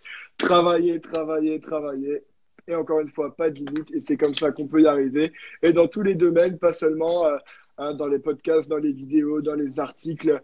Je vois qu'il y a un ami à moi, Alexandre Perno, c'est aussi dans la musique. Il y a des sportifs. J'ai vu Meissa Maurice, Sarah Bouki, Bruna De Paola. Dans le sport, c'est pareil. Ils doivent toujours être compétents, travailler, travailler. Euh, un maçon, un peintre, et ben pour être compétent, eh ben, il doit travailler aussi. Euh, voilà, mais dans tout, il faut toujours travailler, c'est le plus important. Voilà. Et, et surtout, et surtout, travailler, c'est pas forcément péjoratif parce que des fois, on dit ça. Ouais. sais, Il y en a qui peuvent se dire, putain. euh, Mais moi, franchement, quand je monte un podcast et quand je passe, certes, deux heures, trois heures avec quelqu'un, au final, c'est que du kiff pour nous, quoi. C'est-à-dire que Bah toi, ouais, tu vas au cinéma, nous, on, on va aussi au cinéma, mais des fois, on se fait un truc, on parle avec un mec qu'on adore, des fois qu'on admire dans la vie. Donc, en fait, des fois, travailler, ça veut dire, moi, des fois, je suis en montage, je suis en train de finir et je vois le résultat, je suis en train de sauter chez moi. Et c'est ça le mot travail, des fois. C'est Ouais, vraiment le truc où des fois, tu es en plein kiff de ce que tu fais, tu vois. Donc, travailler, travailler. Et en plus, sachez que travailler n'est pas forcément dur et, et chiant, quoi. C'est important, c'est important. Des fois, on travaille même jusqu'à des heures euh, un petit peu, un peu tardives, hein, quand on rentre d'un match et qu'il faut faire des photos, un article et tout ça. Ben, là, on loupe la Ligue des Champions, là, par exemple. Voilà. Bon, je sais pas, je sais pas si on a loupé grand chose ce soir. J'ai pas vu les, Non, passionnés de football sur le live s'ils peuvent nous, nous rappeler. Ah, mais, je sais pas. Moi, je demande à Maxime s'il sait le score du Bayern, là, parce que c'est un grand fan du Bayern. Ouais, ouais. Ah il joue, il joue une petite équipe, ça. je pense ça devra le faire. Ouais, bah, après, on petites- sait pas, tu sais. euh, équipes, des fois, tu sais. euh, Ouais, mais le, ba... Ba- une petite équipe, hein. ouais, mais le Bayern, c'est une institution. C'est vrai, c'est vrai. Et euh, Marseille jouait une petite équipe aussi ce week-end, il me semble, Thomas. Ça y est, ça y est, je l'attendais. Voilà, une heure et demie, une heure et demie, on en vient sur le sujet. Merci, Ouais, euh. Euh, c'était un très beau match. C'était un Voilà. très beau match. Et, euh, et Lens a mérité sa victoire. Et on a une très belle Oh. Ligue 1 cette année. Bon, bah, ça, et ça, pour- et franchement, comme mot de la fin, ça fait plaisir. Ça Alors, fait plaisir qu'un supporter marseillais euh, reconnaisse une, une défaite quand elle est méritée. Voilà. Ah non, je suis très, je suis très très beau joueur. hein. Je suis très très beau joueur. donc en fait, ça fait une semaine et demie que Lucas, il prépare sa putain de citation. bien- bien sûr, et là, on sûr. parle du Bayern, de Lille, de Marseille. Voilà. Et de Lille qui perd, eh ben, tous mes copains lillois ils vont être bien il- Je sais plus qui jouait Lille. Il jouait qui Lille déjà? Salzbourg, non? Salzbourg? Salzbourg. Ouais, ouais. Ouais. Wow. Ah, ah, terrible. Bon, bah, C'est l'effet que- Gourvenec, ça. Ah bah, Ah, eh, ça y est, ça c'était gratuit, ça. hein. Ah. Ah, moi, je vais aller voir le, le 20 octobre là contre, contre Séville. Euh, bon, je sais pas trop ce que ça va donner, mais bon, moi, je verrai la Ligue des Champions euh, une fois à Lille parce qu'à mon avis, l'année prochaine, ils la joueront plus. Mais bon, après. Gourvenec.